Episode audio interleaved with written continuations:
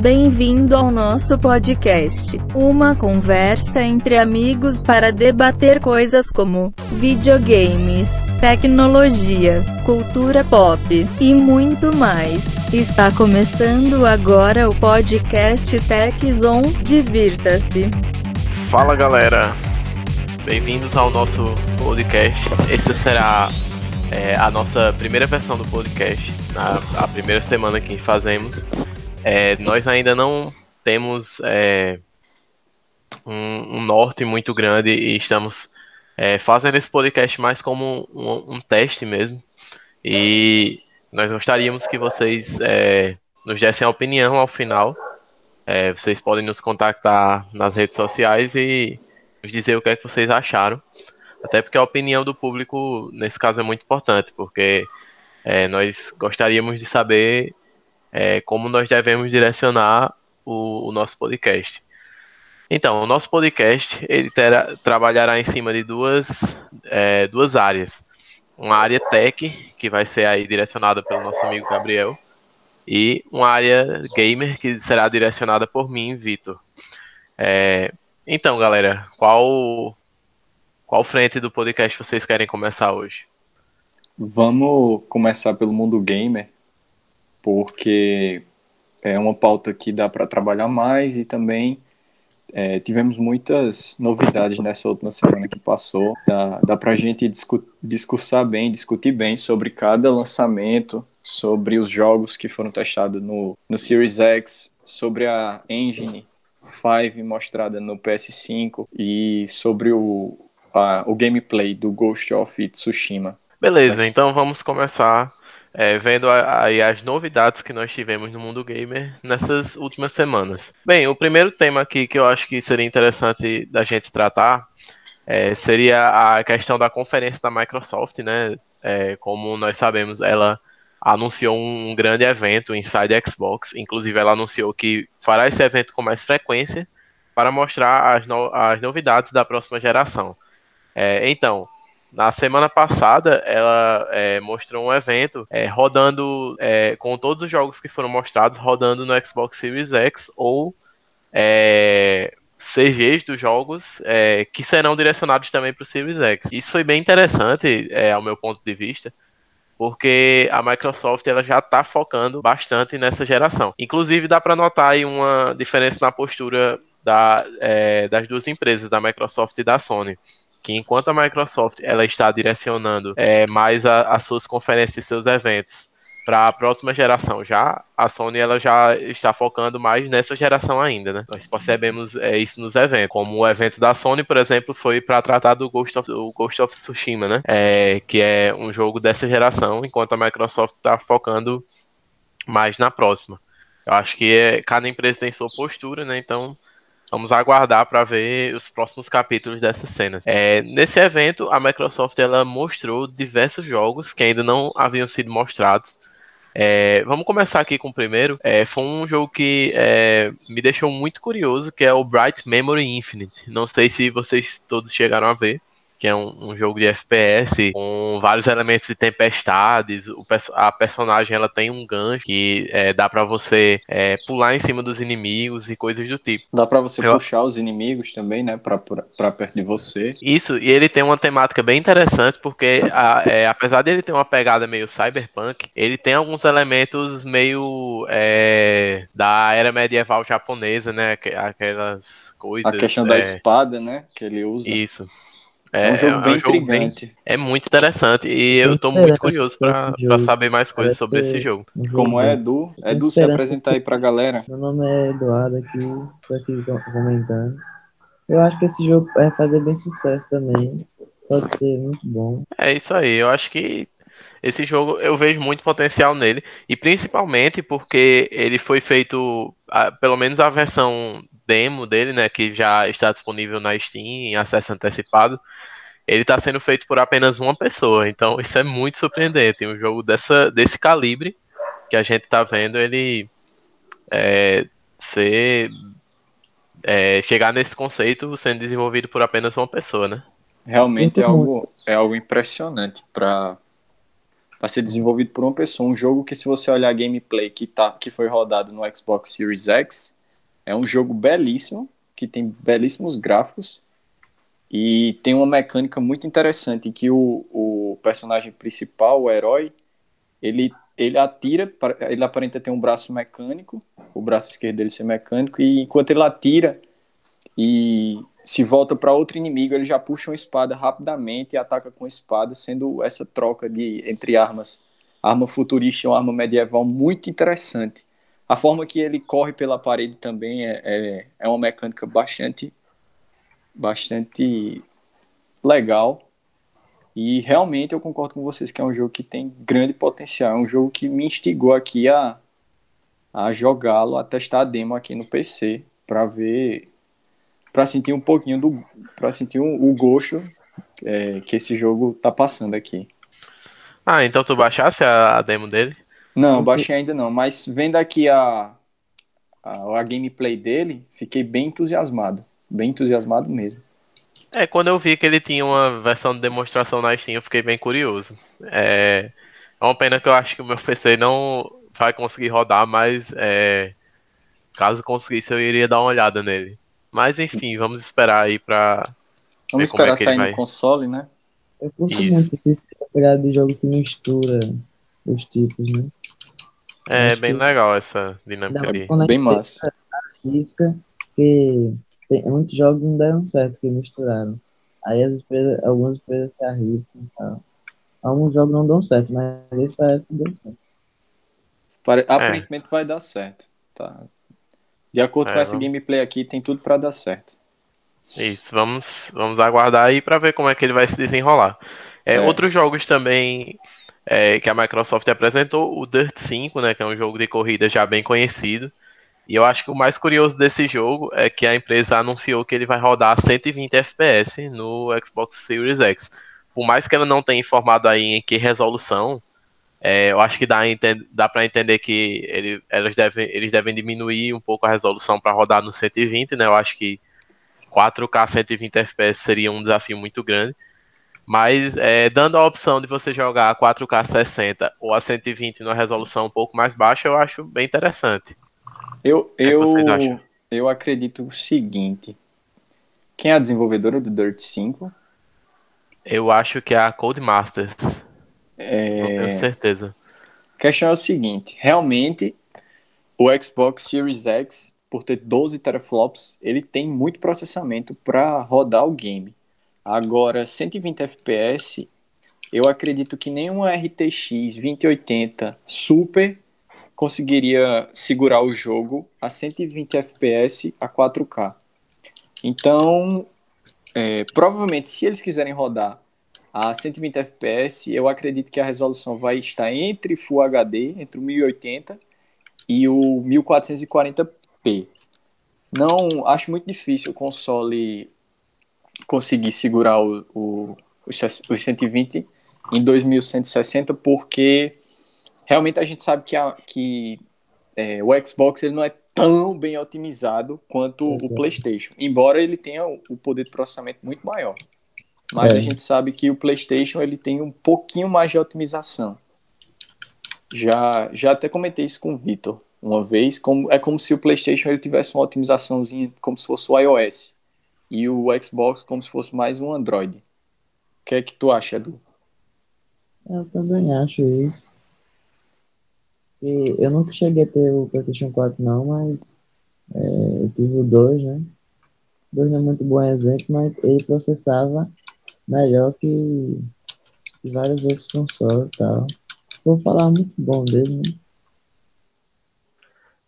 É, A verdade é que o Sirius X pode acabar sendo melhor que o PlayStation 5, mas a galera não vai comprar tanto quanto o PlayStation 5, não. Porque O PlayStation tem mais fãs. Exatamente. Eu concordo com você. Eu acredito, realmente eu acredito que o Series X é, vai rodar os jogos melhor que o PS5, como a gente vê entre o Xbox One X e o, PS, e o PS4 Pro.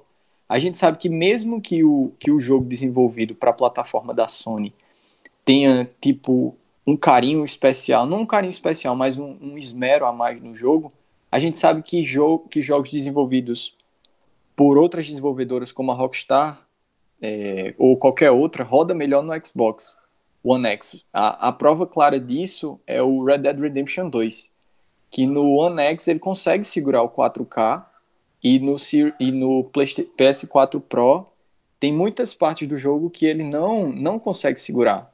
E aí tem que baixar a resolução para não perder FPS. E muita, muita, muita parte do jogo mesmo. O que é que tu tem a dizer, Vitão? É, eu concordo com vocês, principalmente nessa questão da, das vendas. Eu acho que a marca PlayStation ela tá mais, é, ela tem, tem mais valor até por conta da nostalgia, né? Um console aí que já está chegando na sua quinta versão. É, no entanto, a gente tem que avaliar também que a Microsoft, desde o lançamento do Xbox One, principalmente aí com a chegada do Phil Spencer, ela vem fazendo um trabalho maravilhoso. Desde a criação do Xbox One S, que foi um, um console bem melhor do que o One original, é, depois a, o lançamento do Xbox One X, dois consoles muito bons, com custo-benefício muito bom, a, a, chegada de serviços como o Game Pass, é, e, aí, e agora é, o lançamento de um console que é, em questões técnicas é mais poderoso do que o PlayStation 5, eu acho que a próxima geração ela vai ser mais acirrada do que nós vimos nessa, em que a Sony ela teve bem mais vendas do que o, o Xbox One e os consoles da Nintendo. Então, eu acredito que vai ser bem mais acirrada essa disputa, principalmente porque a Microsoft ela está correndo atrás, ela está correspondendo e é, vem fazendo um bom trabalho nos últimos anos. Então, Vamos ver. Pode até ser até que a otimização melhore no Xbox Series X. É, coisa que a gente vai saber no futuro. Então vamos aguardar para ver é, como isso vai se desenrolar, né? Eu queria também complementar aqui que o Gabriel falou aí é, do Red Dead, né? Tá funcionando melhor no Xbox e tal.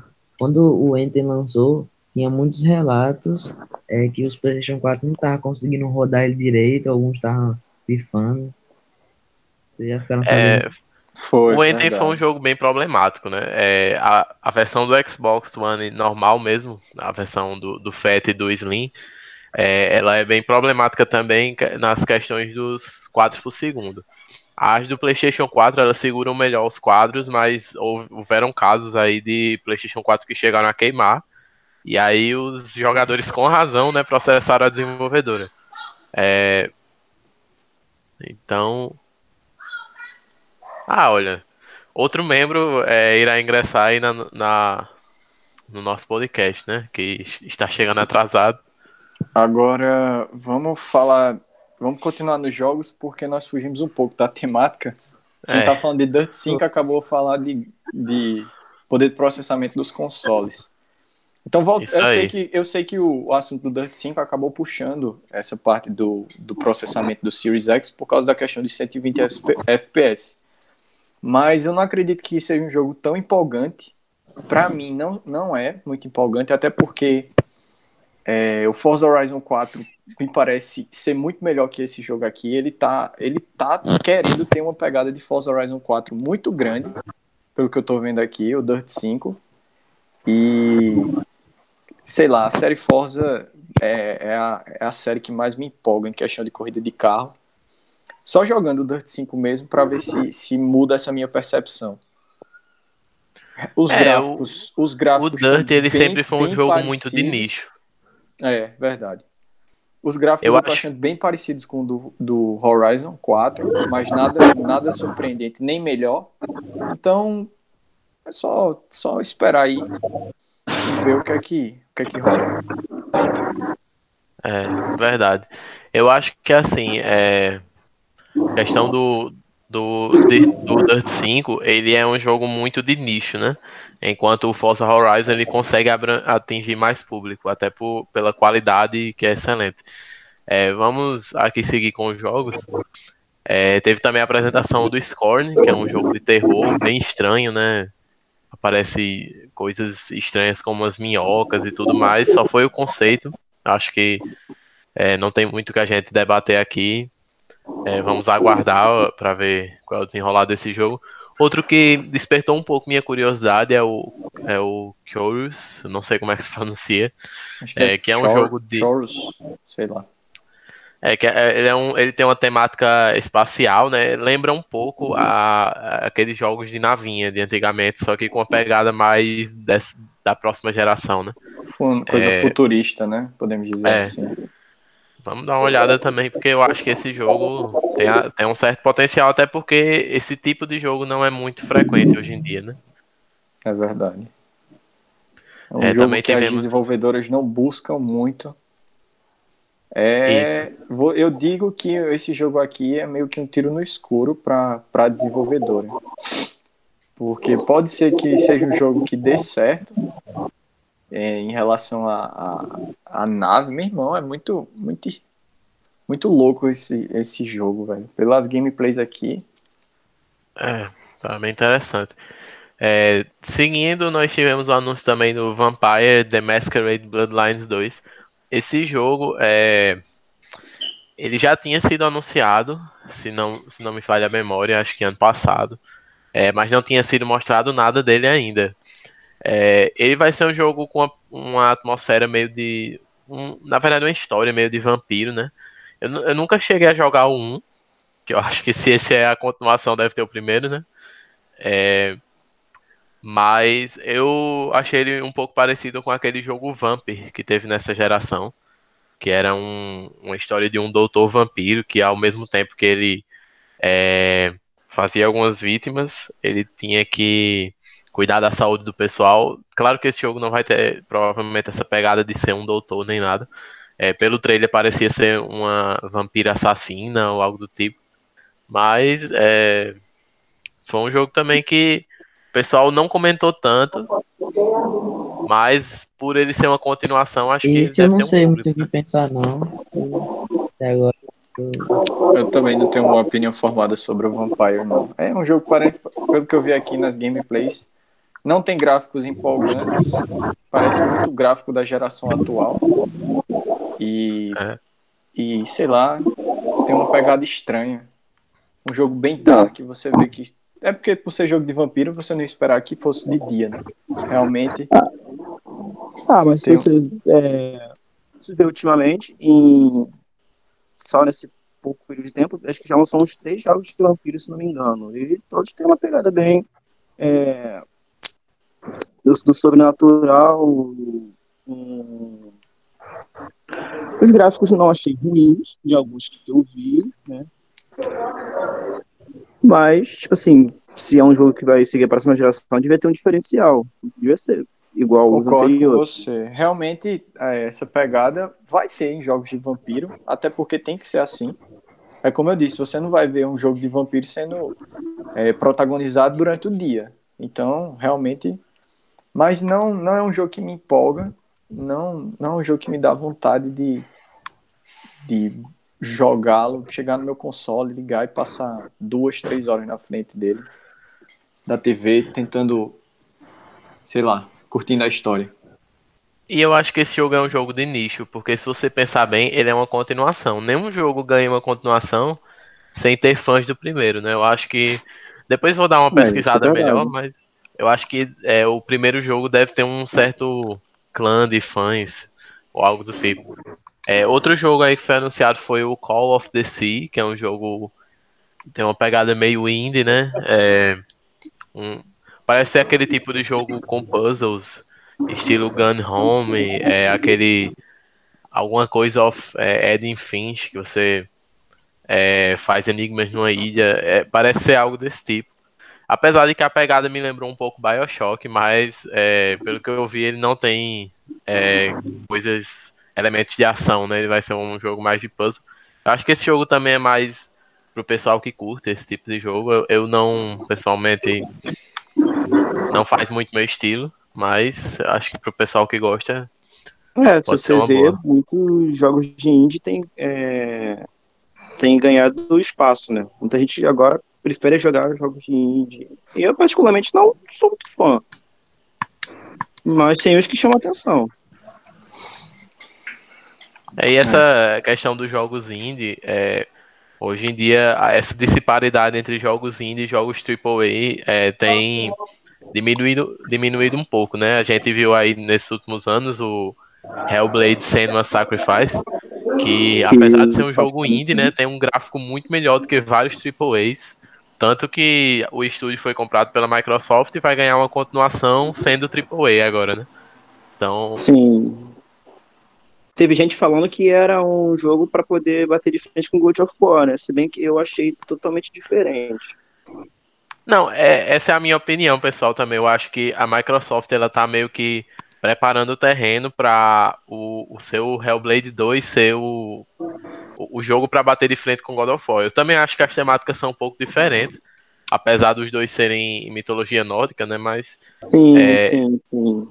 Eu acho que de certa forma ele vai ser o, o rival mesmo, porque é, o God of War, a Microsoft ela não tem nenhum jogo é, desse estilo ainda na, na sua gama de exclusivos. Então acho que Sim, ela já, é. já tá interessada no Hellblade como ser o jogo para bater de frente.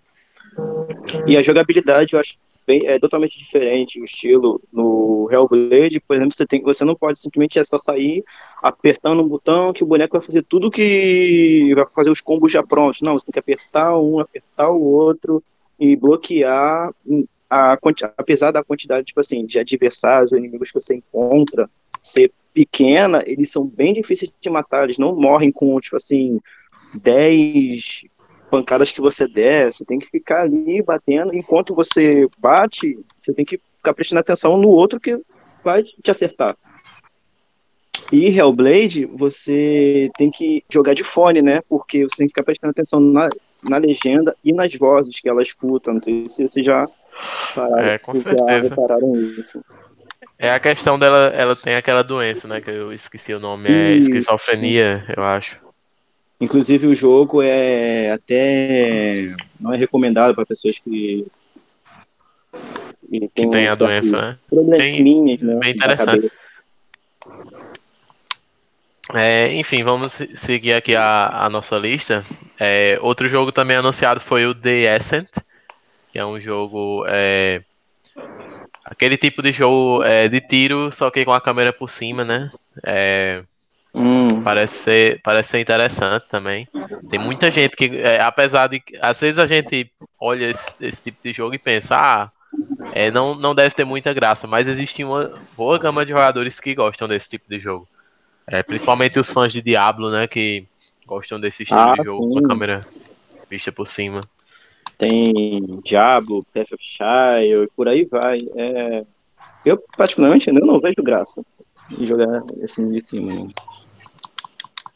Também é. não curto muito, não. Preferi que um jogo desse fosse mais uma primeira pessoa e tal. Você Sim, vivendo, vivendo lá o personagem, lutando contra os monstros. Até em terceira pessoa também, né? Mas... A terceira pessoa, nesses tipos de jogos, eu prefiro mais. Assim. FPS eu não curto nesse tipo de jogo, não. É, bem. Mas parece um jogo interessante também. É um jogo que, que me instiga. Que me dá, dá vontade de, de testar. Dá uma chance. É, o... Outro que nós tivemos aí foi o The Medium, que é outro jogo de terror também anunciado. É... O interessante dele é que ele tem alguns nomes de peso, né? O, o Akira é, Yamaoka, que fez parte do Silent Hill. Então, apesar de que não foi mostrado muito nesse jogo, né? Parecia um trailer meio desconexo, com alguns elementos é, apenas mostrando, né? Mas vamos ver. Inclusive, uma forte tendência do terror, né? Que é, teve seu auge aí nessa geração. Principalmente os jogos de terror em primeira pessoa. E uhum. tá indo com força para a próxima geração, né? O Scarne, o The Medium. Então, é, pra mim não tem muito o que comentar, não. É um jogo de terror. Tem quem curta seus jogos de terror, tem quem não. A maioria dos, jo dos jogadores, eu acredito que não, mas realmente é um jogo bem bonito, velho. Eu achei os gráficos super interessantes. É muito é realistas. Seguindo aqui a nossa lista, é. Um aqui que é, eu tô hypadaço, eu gostei muito do jogo, é o Scarlet Nexus que é um jogo da Bandai Namco, né? Aquele estilo gráfico de anime. Aí não tem muito o que fazer, né? De é, forçar um gráfico realista para a próxima geração, porque o estilo, esse estilo de anime é algo que é, tem o pessoal que curte, né? É, eu gostei porque ele parece ser um, um jogo, é, um hack and slash bem frenético. E eu acho que o hack and slash foi um estilo que ele ficou meio é, esquecido nessa geração. É, nós tivemos poucos jogos é, hack and slash, teve o Darksiders 3, teve o Devil May Cry 5, mas não tivemos como na geração passada, que vários jogos é, eram hack and slash. Então, é, esse jogo tem, de certa forma, meu hype, porque eu achei bem interessante a ideia. E é isso, vou continuar dando uma olhada nesse jogo. O que é que vocês acharam da, da temática dele? Não tem Do gameplay. ainda não. Mas é. Tá bom. É, vamos aguardar aí pra vou ver. mandando. É, teve também o Second Distinction. É, pra o, tem- muito, muita gente que eu conheço que é fã de jogos de dinossauro. É, tem um amigo meu, inclusive, que ele é fissurado em, em jogos de dinossauro. Todos os jogos de- que tem temática de dinossauro nessa geração ele comprou. O Ark, o Jurassic World. ele. Também. É, ele adora dinossauro. É, e esse com certeza É eu acho que ele vai né? comprar. Não. que Não é o- que é o Second Extinction, né? Que é um jogo de caça de dinossauros.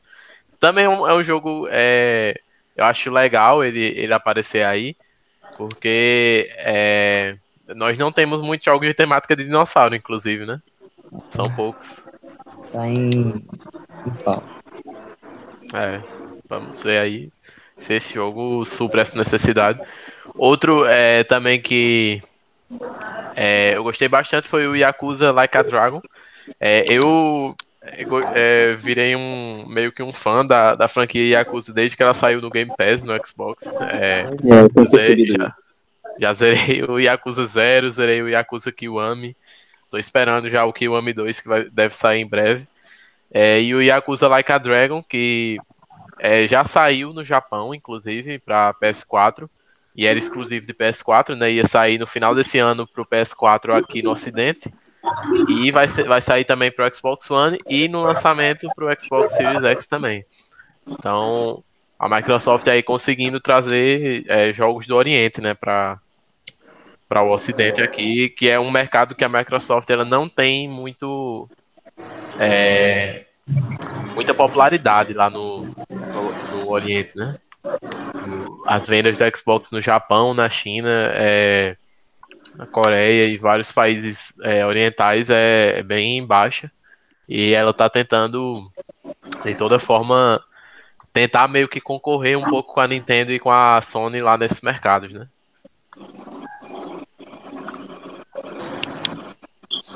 Então, É. é, É, eu acredito que esse tipo de jogo não.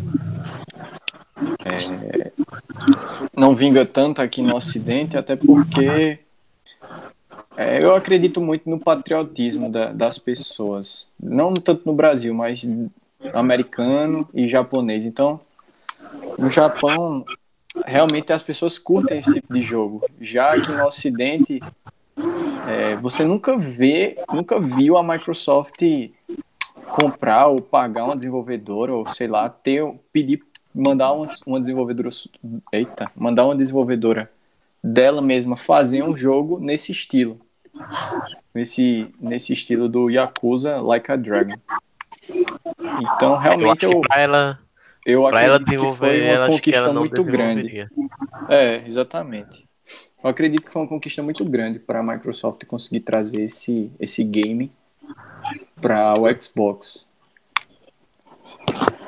É, principalmente porque ele vai ser lançamento aqui, né? E o último da lista, que decepcionou bastante. E muita gente colocou a culpa na Microsoft, mas é, a culpa é, de 100% disso é da desenvolvedora, é, que é o Assassin's Creed Valhalla. Que a Ubisoft tinha prometido aí que a- o evento da, da Microsoft ia mostrar um gameplay. Só que na verdade não foi bem um gameplay, né? A gente viu uma cinemática com gráficos de, da engine do jogo, né? Então não mostrou o gameplay de verdade. É Mas o que, é que vocês acharam aí da ambientação do Valhalla? eu achei um jogo belíssimo, para ser bem sincero. É um jogo dessa lista aqui, que foi, que foi eita, da lista dos jogos que foram testados no Xbox, é o que mais me empolgou, é o que mais me dá vontade de testar, de jogar. E Assassin's Creed já é aquela coisa, né? Eu não digo nem que seja um jogo de nicho, mas quem já jogou os outros. Curto muito os Assassin's Creed. Exatamente. Quem, quem, quem curte um Black Flag, quem curtiu o último. Como é o nome do último que eu esqueci agora? É o Origins.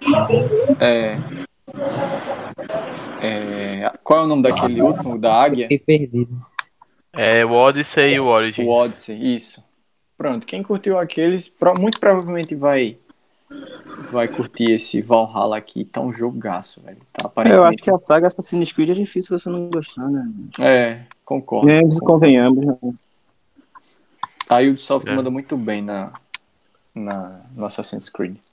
É, é... E, é, e é um jogo que ela também não pode pecar em nada, porque é o que, na minha opinião, é o que move a empresa. É o porque... grande carro-chefe dela. É, Inclusive, é. ela veio vacilando um pouco na Assassin's Creed no início dessa geração, né? Teve o Unity que saiu todo bugado, teve o Syndicate, que também o pessoal não gostou muito, aí ela é, se viu obrigada a mudar essa fórmula de Assassin's Creed que existia antes, né? E desde sim, o Origins sim. ele se tornou um, um, jogo de RPG e um excelente jogo de RPG. É, tanto que eu, eu já tive o prazer aí de, de zerar o Odyssey, tô no momento, inclusive é, nesse momento, né, zerando o Assassin's Creed Origins.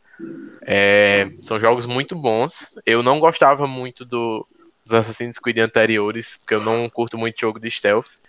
Mas desde que ele virou um RPG, eu passei a gostar e eu recomendo a todo mundo. É um RPG muito bom. Eu acho que o Valhalla vai seguir essa mesma pegada. É, porque a Ubisoft, se depender dos outros jogos, e principalmente do The Crew, já era. É, realmente o The Crew não é. Se depender, não é um ponto então... forte da, da Ubisoft. Sim, o que me surpreende sim. foi o The Crew ganhar uma continuação. Eu achei é, eu também totalmente achei estranho. Realmente. Mas a, a, desenvolvedora sabe o que tá por baixo dos panos, sabe o quanto ela tá lucrando com o jogo, então talvez isso tenha, tenha feito ela tomar a iniciativa de lançar um The Crew 2. Inclusive, essa história da Ubisoft é bem, é, é, bem curioso, porque sempre que ela lança uma continuação, ele geralmente é melhor do que o primeiro, bem melhor, mas acaba não vendendo tão bem. Justamente por conta que o primeiro quebrou a confiança do público. É, alguns exemplos disso. Teve o The Division, que o The Division eles prometeram muito e entregaram um pouco. E aí lançaram The Division 2, que é um pouco melhor do que o 1. É, inclusive eu até zerei recentemente. É, mas por conta de, justamente de ter quebrado essa confiança do público, o público não comprou muito 2. Mesma coisa foi o The Crew, que o 2 é um pouco melhor do que o 1, mas quase ninguém comprou. E o Watch Dogs também, né? Watch Dogs, o 2 é muito melhor do que o 1, inclusive. É, mas até por conta do, da polêmica do Hot Dogs 1, né, que acho que foi o maior flop da história dos videogames, na minha opinião. É, aí eles realmente quebraram a confiança do, do público. É, é concordo. Um pecado que, né? O, o Watch Dogs 1 realmente era um jogo que. Ah, o que ele prometeu não, não tá na história, viu? Porque ele prometeu a, até ser melhor do que o GTA V, velho. Pois foi, é. Foi algo e, impressionante. E vocês lembram que existiu a provocação, não foi da Ubisoft? Jogaram alto. a Rockstar. Foi, justamente. Daqui, porque o, o, o GTA V saiu alguns meses antes e aí eles soltaram aquela provocação de daqui a dois meses deixe Los Santos e venha jogar. Né? Aí diz, eu não lembro, eu não sei onde é que se passa a história de. É, em Chicago. Um é, e venha para Chicago. E realmente foi um fracasso, não chegou nem perto do que é o GTA V, na minha opinião. Eu, eu amo aquele jogo, eu amo muito, para mim é o melhor jogo. Mas é, no 2 ela realmente corrigiu muitos erros. Ela, digamos que a Ubisoft seja uma, uma desenvolvedora que aprende muito com, com seus erros, né? É, mas às vezes ela aprende tardiamente, né? Porque é, no caso perde, dessas franquias. E perde, e perde dinheiro com, com esses erros, né? Esses erros lançados nas primeiras gerações. Às vezes fica aquela marca, as pessoas ficam pensando, será que vai. Será que corrigiu mesmo? Será que vai? É, será que vez verdade. acertaram? É, realmente é um problema sério, mas esperamos aí que o Assassin's Creed Valhalla não tenha esses problemas, né? E Uhum. seja um sucesso assim como o Origins e o Odyssey foram. É, vamos aqui seguir para o próximo ponto, para a gente não se estender muito. É, a gente viu aí também o evento da Sony, né, o State of Play, e que ela mostrou finalmente um gameplay é, completo né, do Ghost of Tsushima. Mostrou um pouco do gameplay, do combate, da ilha de onde se passa o jogo, né? É, eu achei interessante, apesar de não curtir muito essa temática meio japonesa. Mas eu acho que principalmente pela Sony ser uma empresa japonesa e ter muito público lá, esse jogo vai acabar vendendo feito água, na minha opinião. É, mas e aí, o que, é que vocês acharam? Bom, tudo que vende no Japão, né? Geralmente aqui chega com uma boa reputação. Realmente É eu concordo. Bem, na minha opinião, pelo que eu vi aqui, é, concordo com você, Vitor, que é, para mim, para mim jogador, não é um jogo que me empolga essa pegada de samurai, essa pegada de, de desse estilo japonês. Porém, é um jogo belíssimo. Com esse, esse gameplay mostra, mostrado, é um jogo belíssimo. O jeito de cavalgar lembra muito, mas muito eu já mesmo. tipo. Eu É, acho legal. É, tá vendo aí? É a questão do gosto. Ele lembra muito o jeito de cavalgar do Shadow of the Colossus, que a câmera ela dá aquela puxada para a direita, o cavalo fica bem, bem na esquerda da, da, da câmera, da sua visualização, e ele dá aquela disparada. Lembra muito o Shadow of the Colossus. E parece ter uma mecânica muito parecida também com, com o Shadow of the Colossus. É, lembra um pouco. Apesar dele ser mundo aberto, né? É, ele agora tá, ficou bem bonito o jogo, muito lindo mesmo. Vocês têm mais alguma coisa a, a falar a respeito? Algum ponto a comentar? Não, Eduardo? não, pode prosseguir. Não, pode perceber. É, então, é, um um tema que, que eu queria abrir para discussão também é sempre eu gostaria de trazer nessa parte gamer algum tema é, para debater mesmo sem ser sem ter a ver ex- é, exatamente com a- o que estamos tratando nessa semana. É, o primeiro tema que, que eu queria tratar, né, o primeiro no caso do primeiro podcast, cada podcast eu pretendo trazer algum tema é é a nova tendência do remake nos videogames. Essa é uma tendência que vem crescendo bastante, a gente vem acompanhando isso, né? É, as empresas elas é, estão é, procurando fazer remakes de jogos antigos, jogos que estavam um pouco esquecidos ou que envelheceram mal, e aí eles acabam recebendo é, uma recriação do zero, né? Muitas vezes até com reimaginações, com algumas mudanças de roteiro e tudo mais. Então, o que é que vocês pensam acerca dos remakes? Bom, eu acho que é uma boa jogada, porque é, todo mundo que, que a gente chegou a jogar, pelo menos, é, ou conhece algum jogo do PS2 ou de algum do Xbox, tipo assim, que fez grande sucesso na, na época, né, e não teve uma continuação, mas que, tipo assim, todo mundo sente aquela falta. Então, é uma forma delas chamarem a atenção, entendeu? Revitalizar o jogo. É, tipo assim, ficam se perguntando como seria aquele jogo com os gráficos de hoje. Entendeu? Acho que eu apoio, eu concordo. É, Edu? realmente. Concordo com você. Alguém quer mais acrescentar? algo? Ah, não. Quer A não? gente já vai encerrar a parte de games aqui? Ou tem mais alguma coisa? Não, ainda tem algumas coisas. É, só para citar aqui, passar mais rápido, é, alguns exemplos atuais, né, para o pessoal que, que tá nos escutando. É, teve aí o Resident Evil 2, que saiu no ano passado, inclusive concorreu até jogo do ano, que foi um remake é, do Resident Evil 2 de PlayStation 1. Teve o Resident Evil 3 esse ano, também é, foi é, bem conceituado, apesar de não ser tão bem conceituado quanto o 2. É, e teve também o remake do Final Fantasy VII, né? Que também aconteceu aí recentemente e também foi muito aclamado. E é, um, é uma coisa que é, acaba recebendo muita aclamação, tanto da mídia, que avalia bem esse tipo de jogo, quanto do público também, até porque o público gosta de reviver emoções antigas, né? É, sim, sim. Isso aí. É, outro ponto aqui que eu queria destacar, muita gente confunde a questão do, de, do que é um remake, um remaster e um reboot. Então, é, para o público que está nos, nos, ouvindo, então, um remake é um jogo que ele é recriado do zero, mas com as mesmas, é, com a mesma história, com os mesmos ambientes do jogo original. Então, por exemplo, Resident Evil 2, o Final Fantasy VII, apesar de ainda ter alguma uma outra alteração no enredo, porque ele é reimaginado, mas ele é, é um remake, pois a, a história é mantida, o, o, básico do jogo é mantido e ele é recriado do zero, com nova engine, novas mecânicas e tudo mais. Já um remaster, ele é, geralmente é, apenas recebe melhorias visuais, né? De resolução ou de gráficos mesmo. Inclusive, muita gente acaba confundindo alguns remasters com remakes. Por exemplo, o do Crash, que teve recentemente, é, ele não é um remake, ele é um remaster, porque apesar de algumas, é, algumas vezes a empresa falar que ele é um remake, mas na verdade ele não é.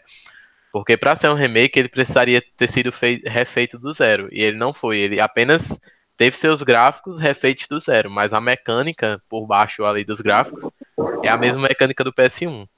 Então, é, tanto jogos que têm seus gráficos refeitos, quanto jogos que recebem melhorias visuais de resolução e iluminação, são remasters.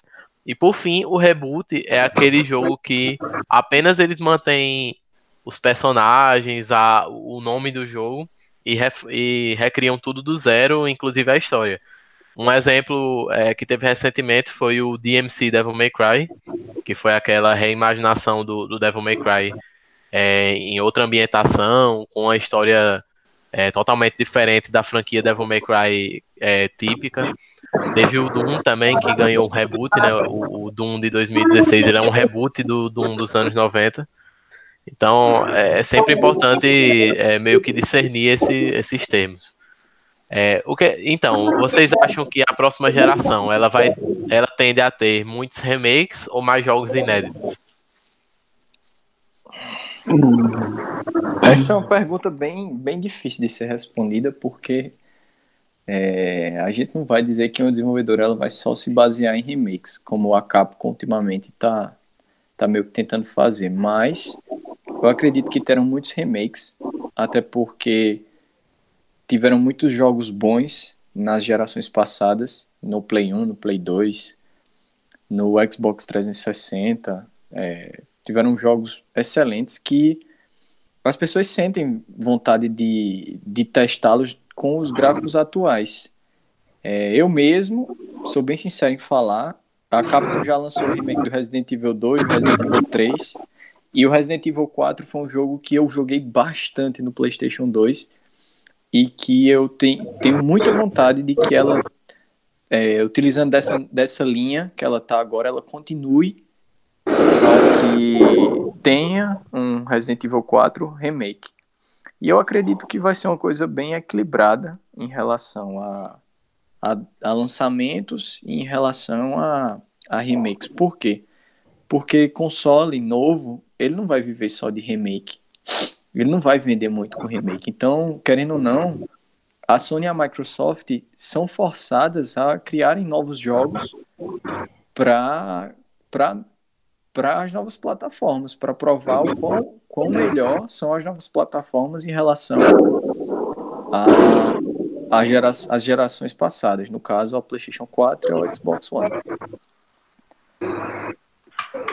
É, realmente concordo com você. É, pra, só pra gente dar uma pincelada final aí, é, tivemos também o anúncio do Tony Hawk Pro Skater 1 mais 2 Remaster, né? Um remaster aí do, do clássico Tony Hawk do, do PlayStation 2. Acho que muita gente curte esse jogo aí é, da infância, né? É, tivemos também aí o, o, lançamento da beta do Valorant, o jogo da é, da Riot Games, né, a mesma desenvolvedora do League of Legends. É um jogo que mistura um pouco o estilo de, de CS com um estilo meio de Overwatch. É, foi um jogo aí que o pessoal jogou bastante na beta. Então vamos acompanhar aí para ver quais vão ser os, o desenrolar desse jogo. E o último ponto aqui que eu queria é, discutir com vocês é, é, um quadro que eu queria criar é, para em todo podcast eu vou sugerir um jogo desconhecido, mas que vale a pena ser jogado. É, o jogo desse podcast que eu gostaria de indicar, é, ele pertence à Ninja Theory, que é a mesma desenvolvedora do atual Hellblade, é, e que agora está com a Microsoft, a empresa, é, que já desenvolveu vários jogos como DMC Devil May Cry, é, também desenvolveu Heavenly Sword para o PS3, é, e esse jogo se chama Enslaved Odyssey to the West. É um jogo, acho que bem desconhecido do pessoal. Foi um jogo que não vendeu muito, mas ele mostra bastante a pegada da Ninja Theory. É um jogo bem é, meio com estilo hack and slash, se passa num, num mundo pós-apocalíptico. E, inclusive ele tem um final que para mim é um dos melhores finais dos videogames, que eu não vou dar spoiler aqui para o pessoal jogar, mas eu indico fortemente o pessoal dar uma pesquisada em Enslaved Odyssey to the West. É, então, fechando o bloco aqui do mundo gamer, é, Gabriel agora vai abrir o mundo eu tech. Uma coisa antes Fala aí, Edu. Pode falar. E, é, pra quem tá sabendo,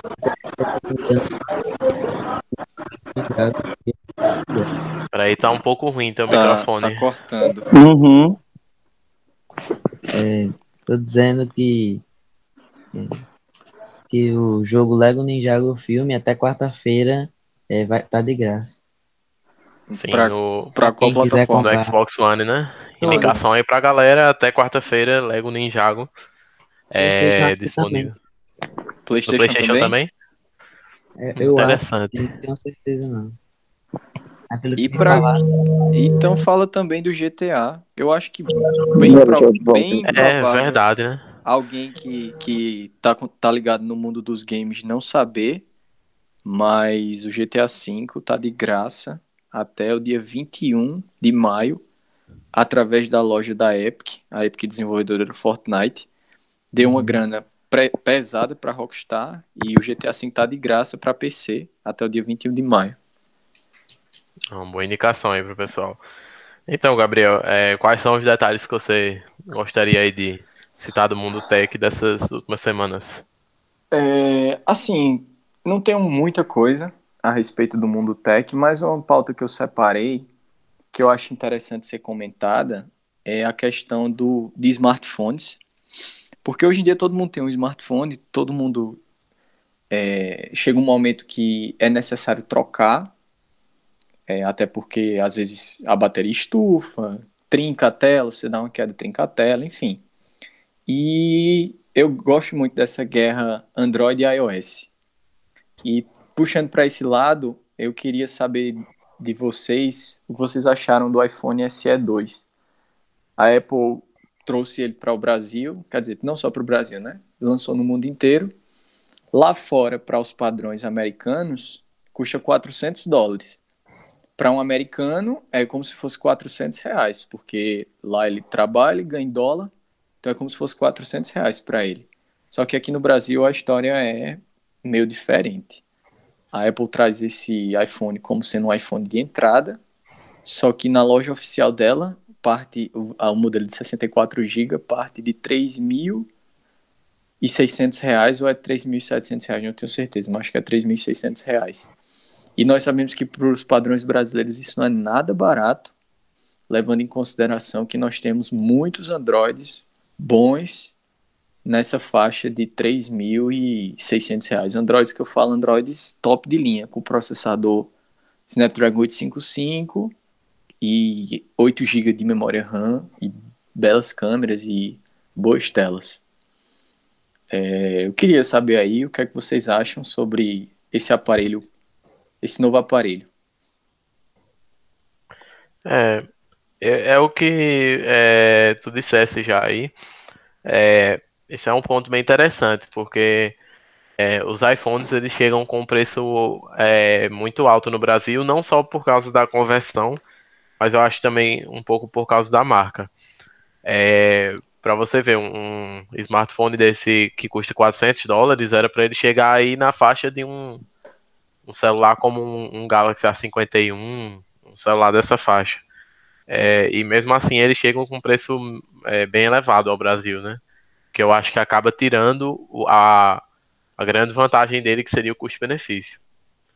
Eu não vejo muita, é, muita gente comprando um celular desse hoje em dia, principalmente porque é, é, mais futuro você investir, caso você não tenha tanto dinheiro e caso você queira um iPhone, né? É, investir no iPhone aí é, 10 ou um iPhone, até um iPhone 8 mesmo do que um SE2 é, nessa faixa de preço, né? A não ser que ele caia de preço no futuro.